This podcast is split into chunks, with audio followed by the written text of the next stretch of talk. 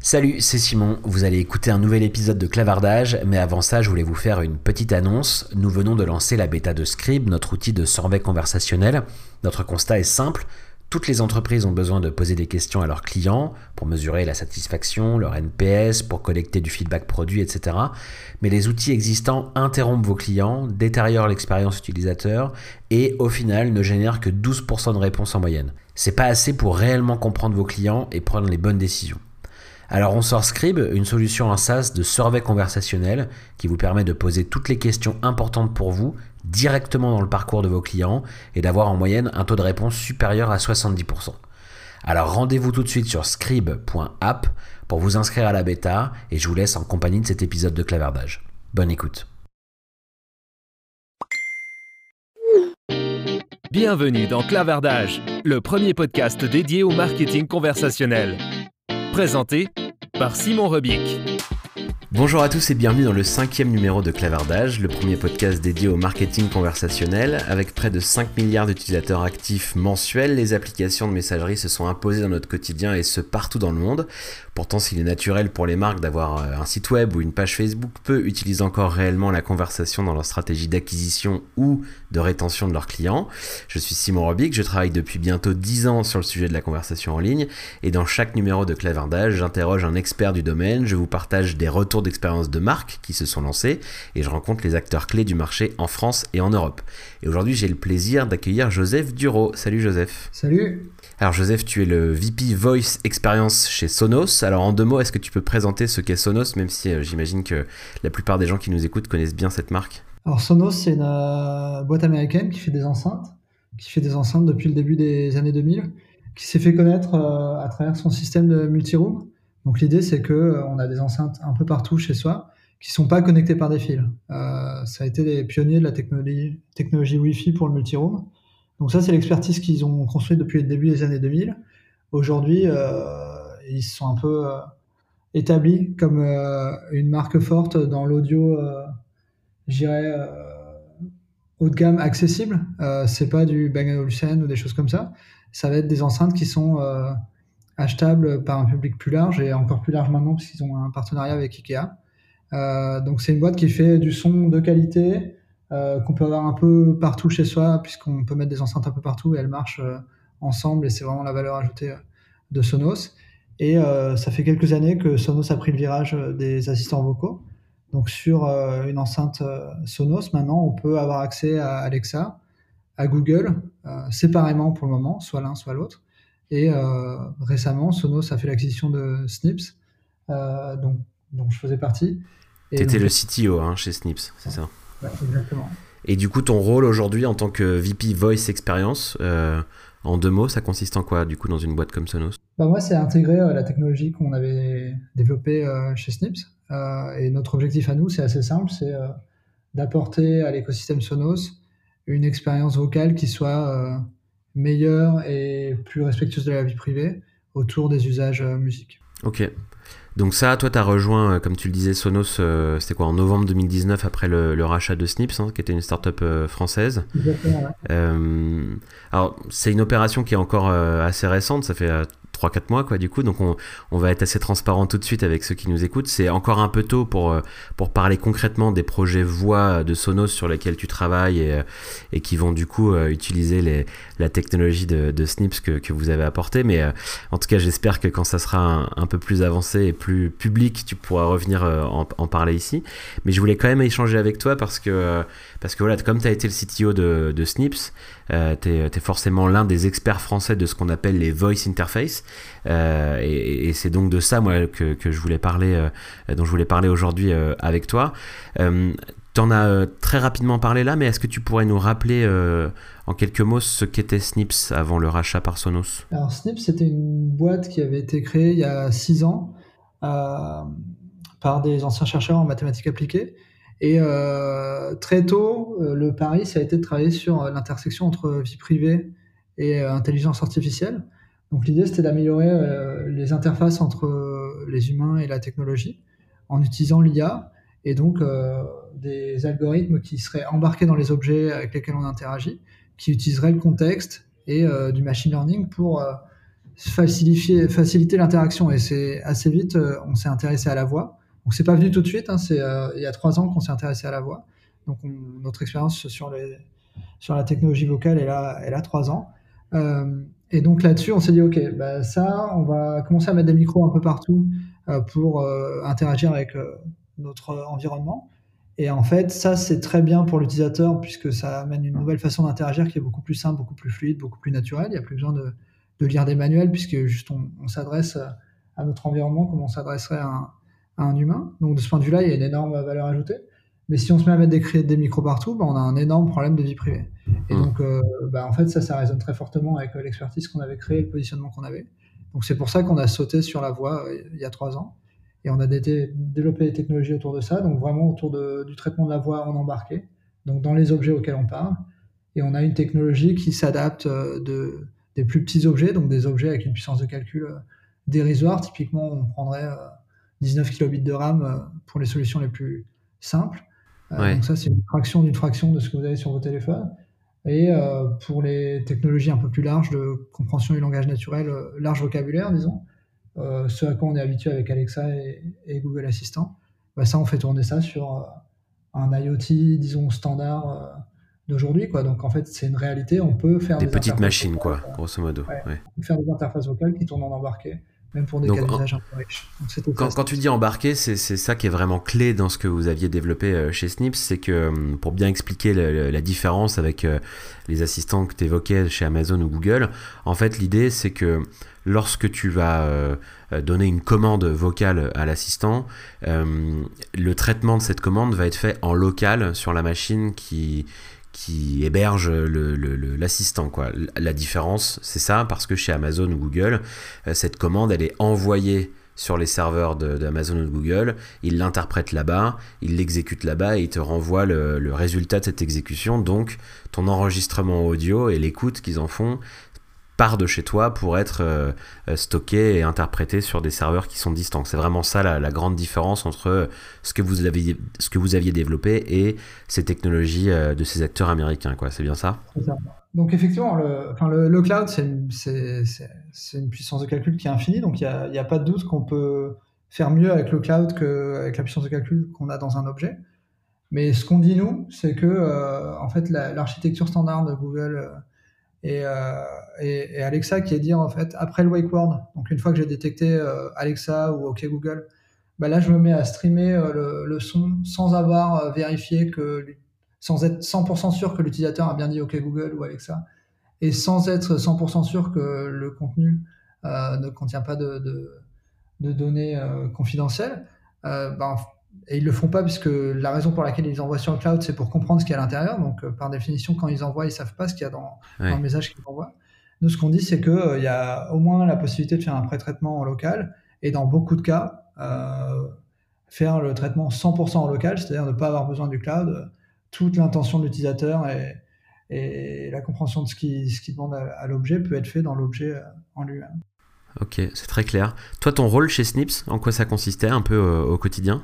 Bah ouais, j'ai rejoint Snips euh, donc il y a 5 ans, euh, j'étais, j'étais, euh, je faisais du machine learning. au bout de 2 ans, je suis devenu VP machine learning, donc je coordonnais un peu les différentes équipes.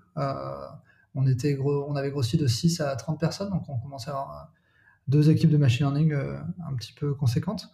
donc à ce moment-là, c'était un peu bah, diriger les, les développements, déterminer sur quel type de technologie on allait, on allait travailler et définir un peu comment ça, ça s'inscrivait dans la stratégie produit. Et après, euh, il y a deux ans et demi, je suis devenu CTO. Donc là, c'était un peu plus large, donc de la coordination, non seulement juste au côté, de, côté machine learning, mais aussi euh, côté ingénierie.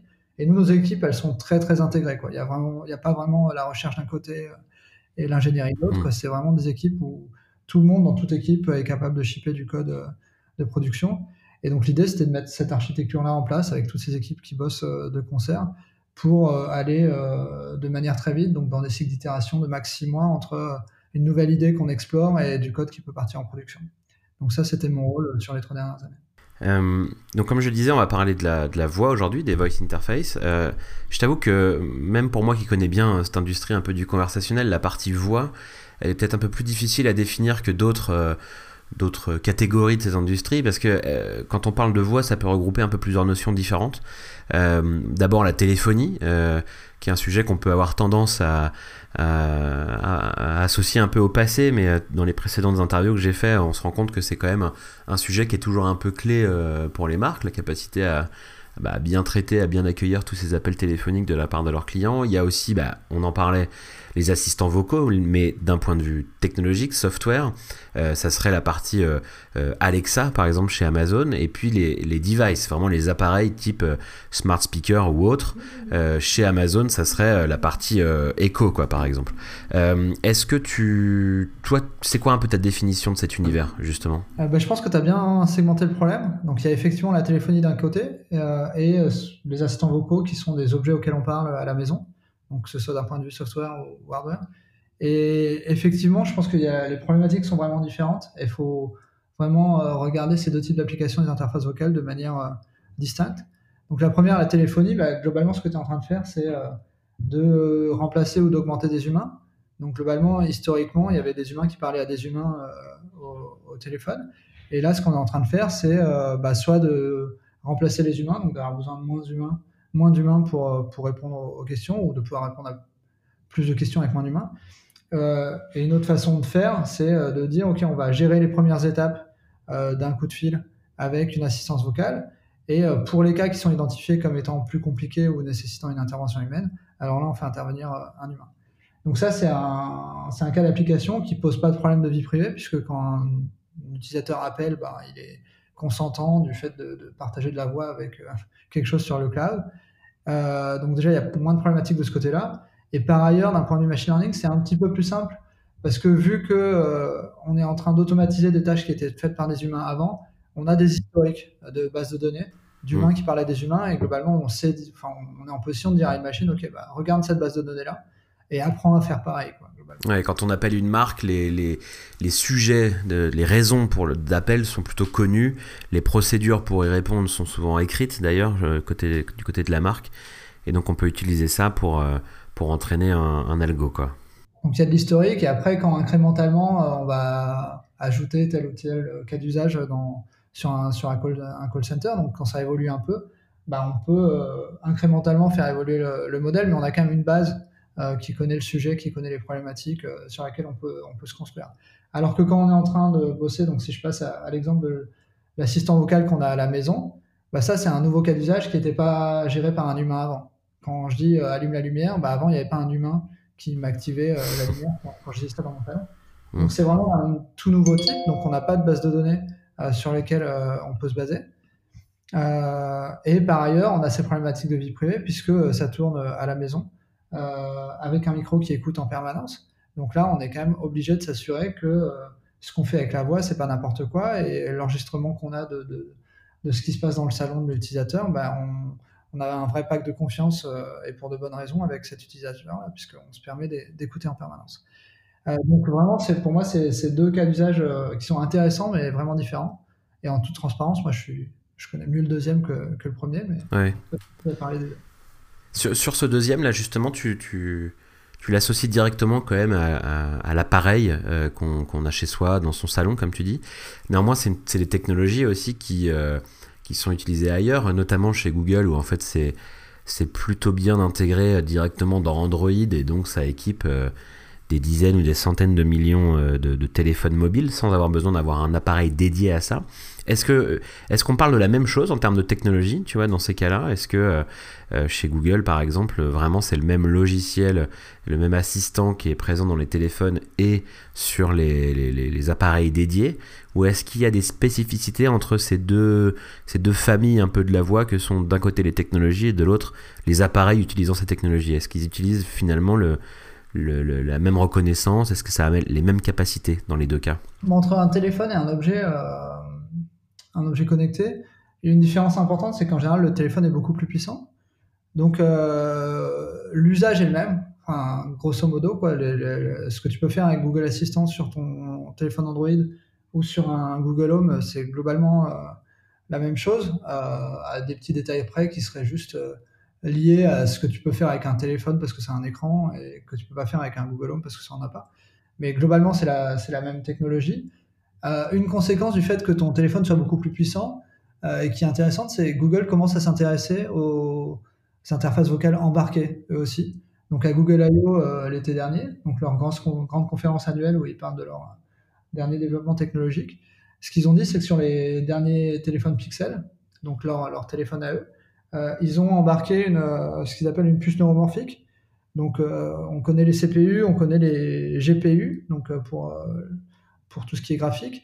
Bah, maintenant, il y a une nouvelle, un nouveau type de composants électroniques qu'on appelle des NPU, donc c'est le cycle pour puce neuromorphique. Donc, c'est des choses qui sont optimisées pour le machine learning et typiquement le, type d'opération qu'on sur lesquelles on s'appuie pour faire des interfaces vocales. Et donc, vu qu'ils ont, vu qu'ils ont mis du hardware très spécifiques euh, dans, dans, leur téléphone Pixel, ils peuvent maintenant faire tourner une bonne partie de Google Assistant du traitement de la voix en embarqué. Euh, quelque chose qui euh, n'est pas encore possible de manière standard dans un objet connecté. ils sont en train de, s'y intéresser petit à petit, mais c'est, c'est, enfin, ça, ça, va doucement puisqu'il faut qu'ils propagent ces nouvelles générations de hardware dans l'IoT. Ouais. L'intérêt de leur côté, c'est quoi? C'est de pouvoir proposer l'expérience même lorsqu'on n'a pas de réseau. C'est surtout ça, j'imagine, euh, pour une boîte comme Google. C'est ce qu'ils mettent en avant, euh, ce, qui sur quoi ils ont beaucoup insisté et sur lequel euh, enfin, on peut, on peut que être d'accord, c'est d'une part l'aspect vie privée. Donc, ok. on leur fait suffisamment de reproches sur ces sujets-là, donc quand ils font quelque chose de mieux, ils, ouais, t'as raison. Ils ne se tiennent pas pour le faire remarquer. Et, et, par ailleurs, en fait, ce que ça permet d'être en embarqué, ça permet d'avoir des conversations qui sont un peu plus naturelles. Aujourd'hui, quand tu interagis avec un assistant vocal, tu es obligé de dire euh, le wake word euh, à chaque fois. Donc, euh, OK Google, fais ci. OK Google, non, c'est pas ça que je voulais. OK Google, augmente le son. Ce, qui, ce qui est un peu lourd quoi, dans, dans l'interaction. Le fait de, de, traiter la voix en local, en fait, ce que ça permet de faire, c'est de continuer à écouter pendant plus longtemps.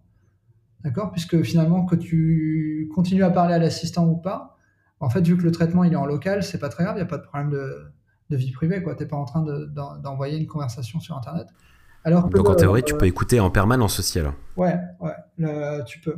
Euh, après, tu as des problèmes de consommation énergétique. Euh, hmm. Euh, mais, ouais, ouais en théorie, tu, pourrais.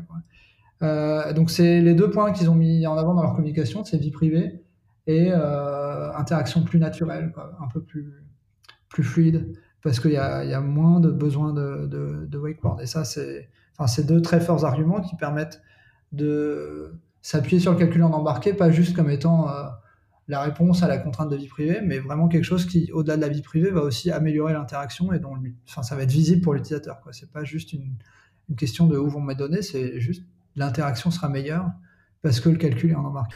Donc là où on associait beaucoup ces sujets euh, un peu dans l'esprit du grand public à des, euh, appareils dédiés euh, qu'on met dans son salon, l'enceinte connectée, finalement les expériences vont peut-être devenir de plus en plus riches, de plus en plus naturelles sur son mobile parce que on a plus de puissance de calcul, on va avoir des, du hardware dédié à ça dans, les, dans les téléphones et, donc c'est peut-être par cette porte-là que ça va, que l'usage vocal va réellement se déployer, quoi. Bah, disons que c'est un peu, il y a de l'expérimentation qui se fait sur un mobile et ils peuvent euh, faire des choses qu'ils pourraient pas faire ailleurs puisque le hardware est plus puissant. Ceci dit, je pense que pense pas que le mobile devienne euh, la plaque tournante euh, des interactions vocales à la maison. Euh, d'une part parce que le micro il est quand même mal positionné, il est dans ta poche, mmh. Euh, mmh. et il est même pas forcément dans ta poche, il peut être branché dans une autre pièce. Quoi. Donc chez toi, je pense pas que le téléphone soit le, le bon objet avec lequel interagir. moi, je pense vraiment qu'il y a un intérêt dans des micros qui seraient embarqués dans les objets autour de toi, mais qui sont pas forcément des objets, qui sont pas forcément les objets de, de Google et d'Amazon. Euh, et hmm. ça, c'est quelque chose qu'on voit si tu vois à CES euh, sur les 4-5 dernières années, la voix était un sujet central à, chaque fois. Les deux premières années, c'était euh, Google et Amazon, regarder nos, produits et regarder ce qu'ils proposent. Et les années suivantes, c'était tout plein de fabricants d'objets qui, qui lançaient des intégrations de Google et d'Amazon dans leurs objets à eux. Donc typiquement, hmm. ça va être, j'en sais, un, bah, chez Sonos, par exemple, ça a été le cas aussi euh, chez Sonos. Quoi. Hmm. j'ai pas besoin d'aller chercher plus loin. non, mais on a vu aussi des, des, trucs un peu plus originaux, intégrés dans une horloge, intégrés dans un micro-ondes. Voilà. L'électroménager, ça, ça, a vachement de sens. Si tu regardes une machine à laver ou un, ou un micro-ondes, c'est des objets sur lesquels les interfaces avec des boutons, hmm. Euh, on n'y est pas complètement. Quoi. Les, gens qui savent vraiment utiliser toutes les fonctions de leur micro-ondes, euh, il n'y en, a, y en, a, pas beaucoup. Quoi. Et donc ça, c'est vraiment le type d'objet sur lesquels une interface vocale, où tu peux juste dire, euh, OK, je t'ai mis ça à l'intérieur. Donc tu décris le besoin plus que la façon dont tu as envie de le chauffer. pareil sur une machine à laver, OK, je t'ai mis un peu de ci et de ça. Bah, mets-moi le, bon programme et lance-le pour cet après-midi là, l'interface en langage naturel permet vraiment d'améliorer l'interaction sur ce type d'objet-là. Et donc là, ça pose la question, euh, il y a un certain temps, enfin au début, euh, il y avait des intégrations Amazon et Google, comme Sonos a fait. Et euh, ce dont se rendent compte les marques, c'est que, en fait, c'est un fort sacrifice de donner à Amazon ou Google la responsabilité de l'interface vocale. D'une part parce que la marque, bah, c'est la leur qui va être mise en avant si je veux euh, parler à l'interface vocale qui est sur l'objet. Donc c'était pareil pour Sonos, hein. c'est-à-dire que je suis obligé de dire OK Google ou Alexa. Donc, je suis plus en train de parler à Sonos quoi, en termes de, de marque, je de parler à l'autre. Donc c'est vraiment la distinction que tu faisais entre software et hardware tout à l'heure. En fait, l'objet devient le cheval de Troie de Amazon et Google euh, qui te qui t'expose leur, leur, interface vocale euh, à eux. Donc tu es obligé de dire le nom de leur marque à eux. Et après, l'interaction, elle a été designée par Amazon et Google. Euh, typiquement, la façon d'écouter de la musique sur Sonos, c'est la façon dont Amazon et Google ont décidé qu'il fallait écouter la musique sur n'importe quelle enceinte musicale. Donc tu perds le contrôle d'une partie de ton expérience, une partie importante de ton expérience avec ton client. Quoi. Tu perds le contrôle sur l'expérience, tu perds le contrôle sur la donnée. C'est-à-dire que toi, en tant qu'objet, bah, ce que tu as, c'est l'ordre à la fin, mais tu sais pas ce qu'a demandé l'utilisateur. Donc, euh, tu sais pas s'il n'y a pas un appauvrissement entre les deux. Tu sais pas d'où ça vient d'ailleurs. Euh, sur, des, sur des objets qui sont multimodaux, typiquement une enceinte Sonos, où euh, tu peux envoyer des ordres par ton téléphone ou à la voix ou depuis ton ordinateur, bah, tu reçois l'ordre et tu n'as aucune visibilité de bah, est-ce que les gens utilisent plus ou moins la, la voix, c'est pas, pas explicite. Et ce que tu sais pas non plus, c'est quelles sont les questions que les gens posent à ton objet ou les ordres que les gens donnent à ton objet que euh, Google et Amazon n'ont pas suggéré. Ça, par définition, tu ne le vois pas arriver. Et pourtant, en tant que fabricant d'objets, de produits et de services, bah, en fait, tu as envie de savoir ça puisque c'est la prochaine étape. C'est hmm. quelles sont les attentes des utilisateurs, euh, qu'est-ce qu'ils demandent. Je sais pas faire aujourd'hui, mais j'ai envie d'apprendre. Bah, là, si tu as mis Google ou Amazon entre toi et l'utilisateur, tu vois pas. Donc c'est pour ça que les marques de plus en plus s'intéressent euh, à créer leur propre expérience vocale donc nous, c'était ce qu'on faisait en tant que Snips, on vendait euh, de la technologie en marque blanche. Donc euh, disons si, euh, je prends un exemple plus, mais si Bosch va avoir leur proche, propre interface vocale, bah, ils venaient voir Snips et aujourd'hui ils viennent voir Sonos puisqu'on continue à vendre la technologie de la même façon. D'accord. Et ils nous disent, ok, mais moi je veux mon interface vocale Bosch, dont je contrôle l'expérience, donc je contrôle le nom de l'assistant, je contrôle la voix et j'ai accès aux données d'une façon ou d'une autre bah ça, c'est quelque chose qu'on propose et qui intéresse de plus en plus euh, les acteurs de ce marché-là, qui ont été convaincus par Amazon et Google que la voix c'était intéressant, et qui ont été convaincus par Google et Amazon que c'était pas la bonne façon de faire et qu'il il fallait qu'ils développent leur propre solution. Tu vois, on donnait pas mal d'exemples là d'intégration dans d'autres devices que des enceintes directement. On parlait d'électroménager euh, euh, et on évoquait aussi le fait que bah, parfois aujourd'hui, quand tu, quand tu tu lances une commande vocale à ton device ou sur ton téléphone, t'as pas toujours la réponse que t'attendais. Euh, on en est où, grosso modo, aujourd'hui euh, Où en sont ces, technologies? Qu'est-ce qu'on peut vraiment faire? Parce que euh, on évoque différents usages, peut-être un peu parfois théoriques. Typiquement le, micro-ondes à qui on va demander de, enfin à qui on va dire ce qu'on a mis dedans et il va s'en occuper tout seul. Est-ce que ça, c'est vrai aujourd'hui? On peut vraiment le faire comme ça? Parce que j'ai l'impression que sur l'adoption aujourd'hui, on est encore sur des usages un peu basiques où on va demander la météo, on va demander euh, des côtés de la musique, on va demander euh, de lancer la radio, ce genre de choses. Mais, euh, mais est-ce est, est-ce que la technologie est capable aujourd'hui d'aller vraiment plus loin que ça de façon naturelle et efficace Ou est-ce que c'est encore un peu l'étape d'après et, pour le moment, on doit, on est un peu obligé de rester sur des usages basiques? Bah, et Je pense qu'il y a deux questions. y a ce qu'on peut faire avec une interface vocale et ce qu'on veut faire avec une interface vocale. Ce qu'on peut, c'est déjà beaucoup. Aujourd'hui, les interfaces vocales, elles sont devenues quand même, grâce au deep learning notamment, beaucoup plus précises qu'elles ne l'étaient auparavant. Donc du coup, on peut quand même euh, parler euh, avec son accent à soi, sa voix à soi, euh, même dans des situations avec du bruit autour, et ça va quand même marcher relativement bien sur la plupart des cas. Il y, a un peu des limites qui sont rencontrées quand le cas d'usage fait appel à un vocabulaire qui est trop large. Donc typiquement, l'exemple de la musique, là tu as 50 millions de titres dans Spotify, c'est un vocabulaire qui est beaucoup, beaucoup, beaucoup trop gros pour n'importe quelle technologie d'interface vocale. Euh, donc ça, c'est ça, c'est une des limites euh, que rencontrent euh, les interfaces vocales aujourd'hui. Et ce que je trouve intéressant, c'est que c'est pas tellement une limite technologique. C'est-à-dire que si tu remplaçais l'interface vocale par un humain et tu lui demandes de jouer un des 50 millions de titres que tu as sur Spotify, mais en fait, si tu demandes à l'humain un des 5000 les plus connus bah, il va réussir à comprendre euh, bien ce que tu dis et, à lancer le bon truc. Et en fait, au-delà de ça, c'est, tu vois, et pourtant un humain, ça, ça a quand même un cerveau qui marche plutôt pas mal. Mais en fait, au-delà des 5000 euh, les plus connus, il y a un fort taux d'échec.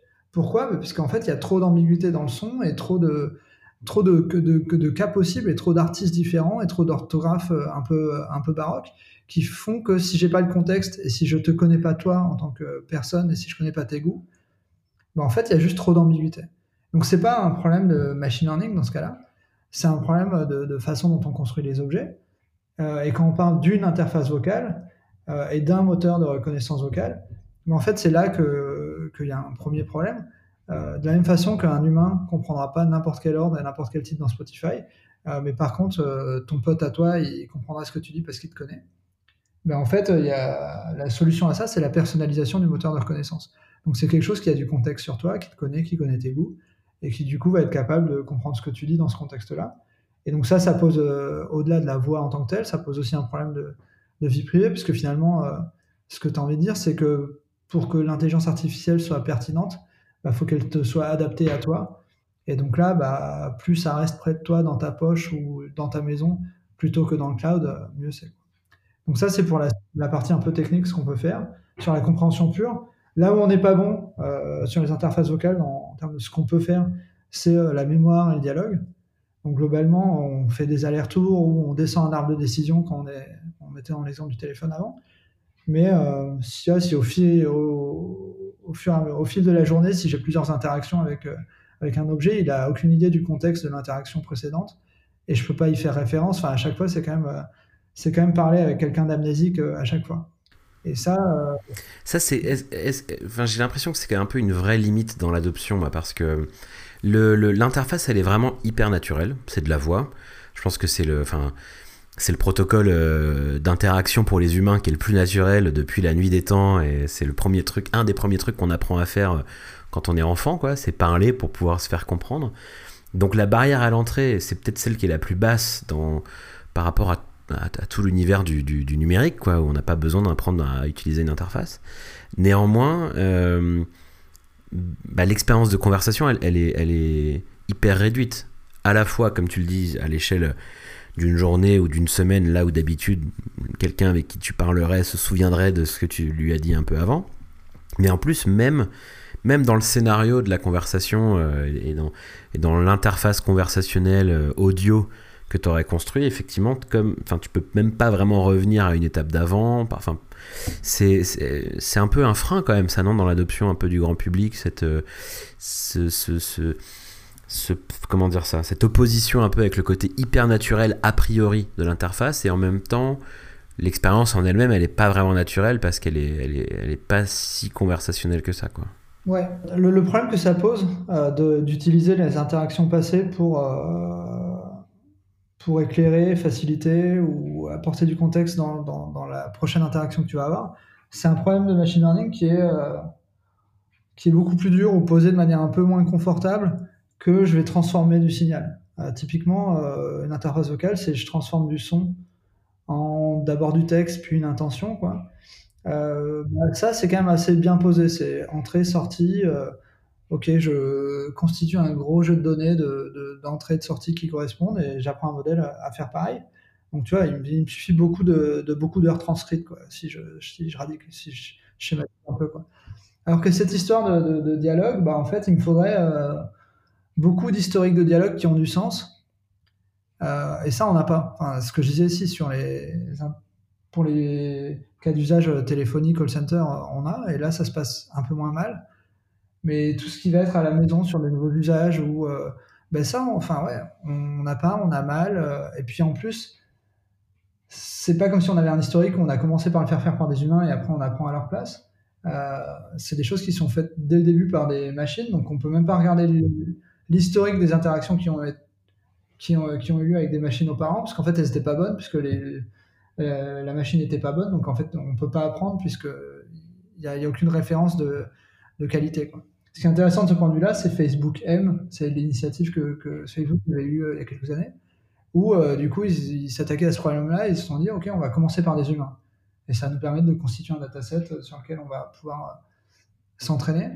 Euh, ils ont fini par arrêter parce que bah, d'une part c'est hyper coûteux, euh, il y a des problèmes un peu de, latence quand même, et puis après le problème c'est de généraliser quoi. C'est ok, on a fait faire sur tel et tel cas d'usage, on a fait gérer ça par des humains, mais en fait ça ne permet pas de généraliser à ce qui se passe dans une maison. voilà, ça reste un peu anecdotique. Et donc ça, c'est un problème qui va durer encore un certain temps. Il n'y a pas vraiment de perspective de solution. Donc euh, le salut aujourd'hui pour les interfaces vocales, c'est euh, de créer des, attentes réalistes de la part des utilisateurs. Donc d'une part, euh, moi je préfère éviter de parler d'assistant, je préfère parler d'interface vocale à la maison. Et du coup, c'est vraiment, ça dit ce que ça dit, quoi. C'est pas un bouton, c'est une autre façon de. C'est un, bouton qui est virtuel, quoi. C'est un bouton sur lequel j'appuie pas, c'est un bouton que j'active la voix, quoi. Et quand tu vois les choses comme ça, ok, tu, tu te dis pas que tu as Devant toi et que tu vas tomber amoureux et lui raconter toute ta vie, quoi. C'est, non, c'est quelque chose qui est beaucoup plus efficace euh, et beaucoup plus naturel. Et, voilà. Et la valeur euh, ajoutée, quelque part, elle s'arrête là, mais c'est, c'est déjà pas mal. Et le problème du dialogue, effectivement, on n'est pas prêt d'y répondre. Mais, c'est, mais ce que tu dis, c'est que c'est pas forcément un problème si on si on, si on enlève cette part de fantasme et si on remet l'interface vocale là où elle doit être, c'est-à-dire comme une interface vocale et pas comme un, un outil de dialogue euh, interactif, quoi, finalement. Un point d'espoir, c'est. Euh, J'ai oublié le nom de leur service, mais donc Google, ils ont mis en place un service où, euh, au lieu d'être une machine qui répond à un humain, c'est une machine qui appelle un humain pour automatiser des réservations, notamment chez le coiffeur ou au resto. Donc, pour n'importe quel resto ou coiffeur aux États-Unis. Je sais pas si c'est partout aux États-Unis, c'est peut-être qu'en Californie. Tu peux demander à Google Assistant de faire une réservation pour toi, même s'il n'y euh, a pas d'API ou de service en ligne euh, de réservation.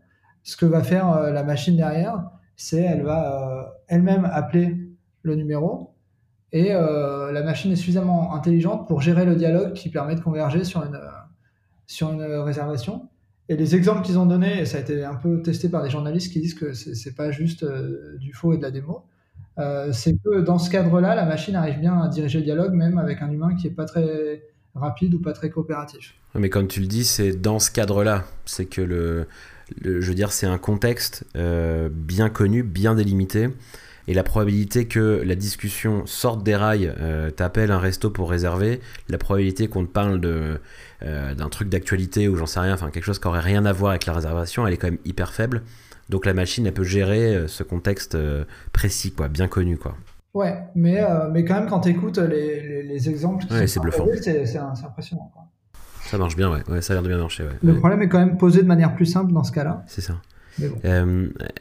Est-ce que ça veut dire que par nature, et tant qu'on n'aura pas bah, craqué un peu technologiquement la façon d'aller un peu plus loin que ça, on va devoir se limiter à des cas d'usage pour les marques qui souhaiteraient se lancer sur la voie, euh, qui seront toujours un peu simples?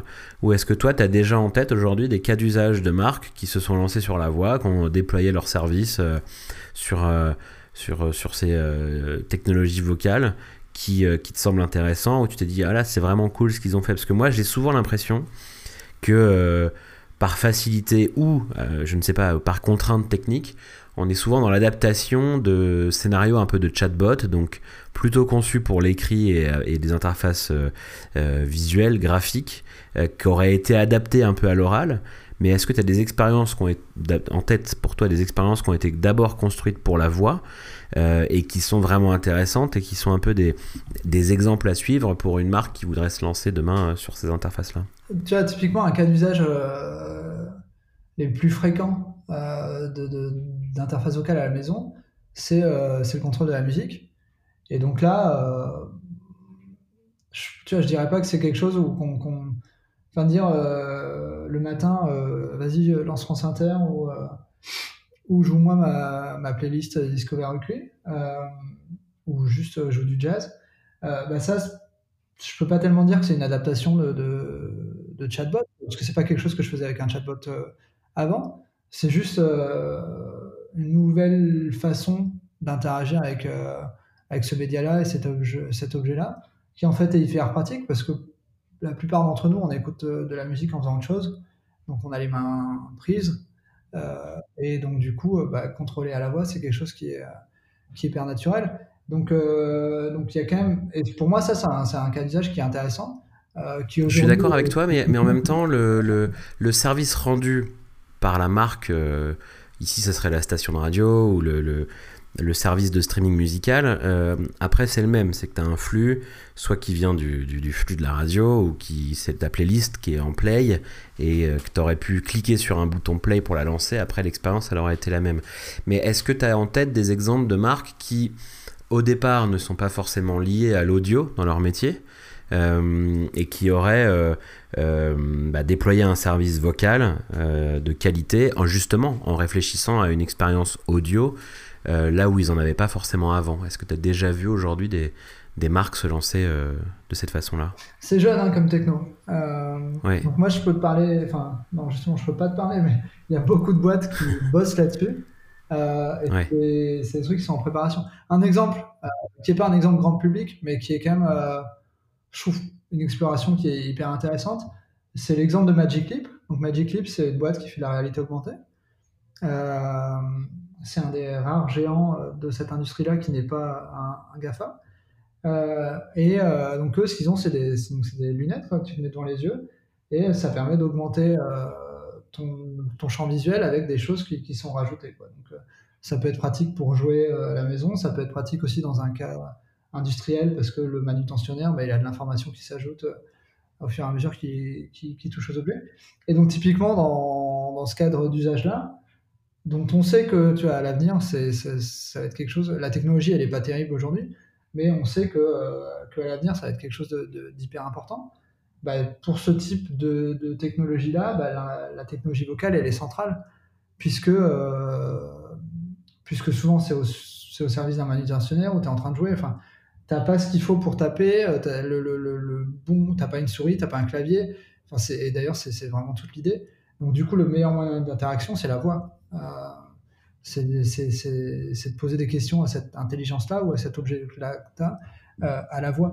Et donc ça, ils l'ont lancé, euh, leurs lunettes, ils les ont lancées il y a deux ans à peu près. et à l'automne, ils ont lancé une interface vocale pour, pour leur objet, qui est vraiment pas, c'est pas du Google ou du Amazon, c'est quelque chose qui est spécifique à leur service qu'ils ont développé eux-mêmes et qui permet de contrôler leur objet. Et ça, je trouve ça hyper intéressant. Après, c'est pas du c'est pas du grand public et on va, on va pas tous utiliser ça demain. Mais comme enfin, usage de la voix, c'est, c'est intéressant. Mmh. Donc pour toi, aujourd'hui, on en est où sur l'adoption par le grand public? Est-ce que euh, est-ce que vraiment ces, premiers usages, euh, comme, on, les, évoquait, de, radio, de musique, euh, euh, certaines commandes un peu de son quotidien sur le, fait d'allumer la lumière, de fermer les volets, genre de trucs, est-ce que c'est suffisant Est-ce qu'on constate aujourd'hui que c'est suffisant pour voir une réelle adoption de ces technologies-là chez le grand public où euh, on est encore chez des early adopters un peu, il va falloir euh, bah, le déploiement des, prochaines interfaces sur lesquelles euh, tu me dis que, beaucoup de marques sont en train de travailler pour vraiment faire décoller l'adoption et, là voir un phénomène vraiment important dans, les foyers. Tu as plus de la moitié des foyers américains qui ont un assistant vocal à la maison. Ok. Euh, donc en termes d'adoption de, masse, je pense que ça fait la démonstration. On y est, ouais. Euh, c'est des choses qui sont utilisées. Donc je suis d'accord avec toi que il y a plein d'usages qui sont proposés et pas utilisés. Hmm. Tu vois, sur le, sur le skill store d'Alexa, euh, je sais plus combien de centaines de milliers d'apps ils ont. et en fait, il y en a probablement 50 qui sont utilisés de manière significative. Mais ces 50-là, elles sont utilisées. Hmm. Donc il y a les gens qui ont un assistant vocal à la maison, bah, ils s'en servent euh, au quotidien. Donc il y a vraiment une, rétention qui est forte euh, et une adoption qui est forte, puisque je t'ai donné le, nombre de foyers qui ont des assistants vocaux. Donc là-dessus, la, question, elle se pose pas tant que ça. Par contre, euh, il y a effectivement une déconnexion entre les promesses qui sont faites et les cas d'usage sur, lesquels les gens s'appuient vraiment. Ah, finalement, les gens s'appuient sur des cas d'usage simples, mais qui apportent une valeur forte au quotidien. Quoi. Donc, euh, donc météo, euh, météo, lumière, euh, musique, c'est un peu le trio gagnant. Quoi. Mmh. Quelle heure il est, lancer le timer, bah, c'est pas tellement plus compliqué que ça, mais aujourd'hui c'est pas forcément bien fait parce que c'est fait sans respect de la vie privée, parce que c'est fait dans des enceintes, tu vois, qui sont un peu, enfin, t'es obligé de mettre des, de mettre des des objets Google ou Amazon un peu partout, alors qu'en fait, ce que t'aimerais, c'est que bah, un timer, ça soit directement intégré dans, dans ta plaque de cuisson mm. ou un truc comme ça. Donc, mais ça, ça va être une évolution naturelle. C'est un peu euh, Google et Amazon, ils ont mis euh, des milliards pour euh, évangéliser cette technologie-là. La validation, elle est faite et maintenant, c'est en train de, de diffuser et d'être intégré dans, dans l'écosystème des, des, produits, dans les différentes pièces dans lesquelles on vit à la maison. Quoi. Mais ça veut dire aussi qu'il y a une opportunité pour les marques qui voudraient se lancer. si aujourd'hui on a des terminaux qui sont utilisés au quotidien sur un premier niveau d'usage, euh, mais que pour le moment, au-delà de ces premières fonctionnalités entre guillemets de base, il n'y a pas eu de. Personne n'a vraiment réussi encore à craquer le truc et, et à, et, à s'imposer comme étant aussi un nouvel usage de base et récurrent sur ces plateformes-là. Ça veut dire qu'il y a une vraie opportunité pour une marque qui se dirait Ok, ça a du sens pour moi d'être présent là je vais construire une expérience de qualité. Euh, puisque euh, personne n'a encore réussi à faire ça, je peux être le premier ou parmi les premiers à le faire en fait. Ouais, et euh, ouais, donc il y a vraiment l'opportunité d'être parmi les premiers et par rapport à, l'existant aujourd'hui, alors deux, deux, bonnes raisons de le faire. D'une part, c'est la marque. donc je reprends l'exemple de Bosch parce que c'est assez parlant. bah, si ont leur propre interface vocale, bah, au lieu de parler à Google ou Amazon, on parlera à Bosch. Donc ils se mettent eux en avant. Et effectivement, euh, parmi les différentes marques de cette industrie-là, bah, on ne peut pas dire que les interfaces vocales euh, intégrées au, à l'électroménager, ça soit devenu euh, chose commune. Donc les premiers qui se mettent dedans, bah, ils vont se différencier très fortement. et, en plus, ça sera, la marque sera plus présente et probablement l'expérience sera meilleure que si on passait par un, terminal Google ou Amazon, puisque ces terminaux-là, ils font tout. Donc ils font trop de choses, donc ils le font potentiellement moins bien alors que euh, ta, plaque, bah, elle va gérer euh, les ambiguïtés euh, et les, finesses de manière beaucoup plus robuste parce qu'on aura passé du temps 100% exclusivement sur ce cas d'usage-là et pas à répondre à n'importe quelle question de la Terre entière. Donc, donc ça sera mieux, ça sera plus identifié d'un point de vue de la marque et ça sera différenciant par rapport aux autres marques. Donc il y a vraiment toute raison de le faire. Et donc aujourd'hui, il y a des, il y a des solutions pour ça qui proposent leur technologie en marque blanche. Euh, donc Sonos maintenant c'est un exemple de ça, mais euh, bah, je ne veux pas faire de la pub que pour nous, il y en a d'autres. Euh, mais, mm. mais, ouais, il y a une vraie opportunité pour les, pour les marques. Et il y en a beaucoup qui s'en sont rendus compte et qui sont en train de bosser là-dessus dès aujourd'hui. C'est une évolution assez profonde de, de, leur métier parce que si on, on reste sur ton exemple de, de plaques de cuisson, bah, ces marques-là, elles faisaient du elles, étaient habituées à gérer le, hardware pour fabriquer des plaques de cuisson. Euh, on va leur demander en plus demain d'ajouter euh, euh, de l'électronique pour pouvoir enregistrer, enfin capter du son, le traiter, éventuellement parfois dans certains scénarios se connecter à Internet pour aller plus loin dans la compréhension ou le traitement de la commande, etc. C'est une évolution aussi importante de l'industrie finalement qui va devoir se vocaliser, mais donc avec tout ce que ça implique derrière industriellement parlant aussi. Est-ce qu'il y a, pour toi, est-ce que tu euh, tu vois aussi une étape intermédiaire pour certaines marques, pas pour toutes, pas pour celles qui fabriquaient des plaques de cuisson, mais, mais pour d'autres métiers. Est-ce qu'il y a une étape intermédiaire aussi à, à se rendre présente sur les enceintes connectées, euh, où elles le sont peu aujourd'hui, mais à déployer des services sur une enceinte connectée sans aller encore pour le moment vers euh, l'intégration de la voix dans ce qu'ils fabriquaient, dans les produits qu'ils fabriquaient aujourd'hui C'est mieux que rien, mais, euh, mais pas les, tous les avantages que j'ai cités avant. Quoi. Donc euh, la marque, elle va disparaître, tu vas être un service euh, parmi d'autres et enfin, tu es, juste le fournisseur de service qui va, qui va être derrière OK Google. Quoi. Donc ta marque sera pas identifiée, l'expérience sera pas forcément très bonne parce que euh, parce que le terminal n'est pas optimisé pour ça. L'objet c'est pas c'est pas c'est pas le même objet donc il faut que l'objet soit près du tien. Euh, et c'est pas très différenciant parce qu'il y a déjà beaucoup de gens qui font ça. Donc ça pour le coup en termes de, de, marques qui ont leur euh, skill Google ou, ou, leur skill Alexa ou leur action Google, euh, ça il y en a déjà beaucoup. Donc pourquoi pas se familiariser, mais je pense qu'il y a vraiment l'opportunité d'aller plus loin que ça. Mais après quand tu dis que c'est une vraie difficulté pour ces acteurs-là, c'est vrai. Et donc, du coup, je pense qu'il ne faut pas attendre à ce que chacun apprenne ce que c'est que la voix, quel est le hardware, quel est l'algorithme et quelles sont les différentes pièces du puzzle à mettre ensemble pour, pour avoir une interface vocale. Il faut qu'il y ait une solution euh, simple à intégrer et tout en un qui, euh, qui, se dégage. Aujourd'hui, ça n'existe pas. Il y a un truc qu'on a lancé, nous, avec euh, une boîte qui s'appelle NXP. Donc, c'est un des plus grands fabricants de semi-conducteurs au monde. Et donc, avec eux, on a construit un petit module hardware euh, qui est capable, pour moi c'est assez simple hein, d'un point de vue logique, ça comprend euh, des commandes, donc typiquement 30 ordres euh, allume, éteint, augmente le volume, une trentaine de choses comme ça que tu peux, choisir et définir et, faire comprendre par ce module-là. C'est quelque chose qui coûte pas très cher et dans lequel il y a toutes les briques software dont tu as besoin. Donc il y a nous, mais il y a aussi le traitement du son, il y a la synthèse vocale, enfin, tu as mis tout ça dans ce petit mini ordinateur et juste tu branches ça à, euh, à ton euh, microcontrôleur que tu as déjà dans ta plaque euh, chauffante. Et, et, tu, juste les micros, tu les fais ressortir pour que la captation du son soit bonne. Et c'est fait. Donc là, c'est assez limite. Hein, c'est pas, c'est pas pour n'importe quel cas d'usage et c'est pas hyper riche. Mais déjà, tu es en mesure de choisir le wake word. Donc, ok, tu dis, moi, je veux que ça s'appelle Bosch. Bah, ok, on t'entraîne le wake word Bosch. Et derrière, on aura pré-entraîné un truc pour le cas euh, plaque chauffante.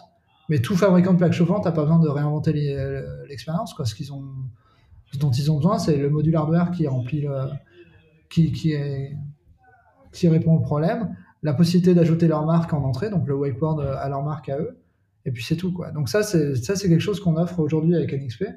Euh, et je pense que ça facilite le boulot pour une bonne partie de l'industrie, notamment de l'électroménager, qui n'a pas besoin d'aller sur des trucs tellement plus compliqués. Ils n'ont pas besoin de devenir experts de la voix. C'est juste ils vont voir ces acteurs-là, ils achètent le module, ils mettent leur marque dessus avec le word, et hop, ils branchent et c'est parti. Quoi. Donc je pense que le, ça, ça commence à être possible. Donc plutôt que d'aller voir euh, créer son action Google ou sa skill Alexa, euh, ou peut-être même en parallèle, je dirais, bah, aller voir ce type de solutions-là, qui sont vraiment des solutions clés en main, euh, qui aujourd'hui sont à la portée quand même de beaucoup de marques. Ok, donc les, les, barrières à l'entrée, y compris dans l'industrie, euh, elles, elles, sont en train un peu de, j'allais dire de tomber, mais en tout cas de, de s'abaisser et ça devient aussi facile de se lancer là-dessus. Et donc toi, ton conseil, c'est de, bah, c'est de réfléchir à la voix comme étant quelque chose de complètement intégré à son service ou à son produit, sans forcément passer par l'intermédiaire enceinte connectée, parce que euh, c'est difficile de faire sa place. Il y en a beaucoup qui essayent et qui n'y arrivent pas tu perds le contact direct entre ta marque et l'internaute parce que tu passes par l'intermédiaire euh, euh, OK Google ou, euh, ou Alexa. Et, et, du coup, les inconvénients sont trop forts par rapport aux, avantages quoi, aujourd'hui. Ouais. ouais. donc je suis un peu biaisé, mais ouais, je pense que tu es en train de sacrifier beaucoup de choses quand tu fais ça et stratégiquement, tu te mets. Et d'ailleurs, du coup, tu te mets derrière Google et ça veut dire que au fur et à mesure que des utilisateurs utiliseront ton, ton application Google s'il l'utilise, en fait, tu es en train de renforcer Google puisqu'il voit toutes les données euh, qui circulent à travers eux.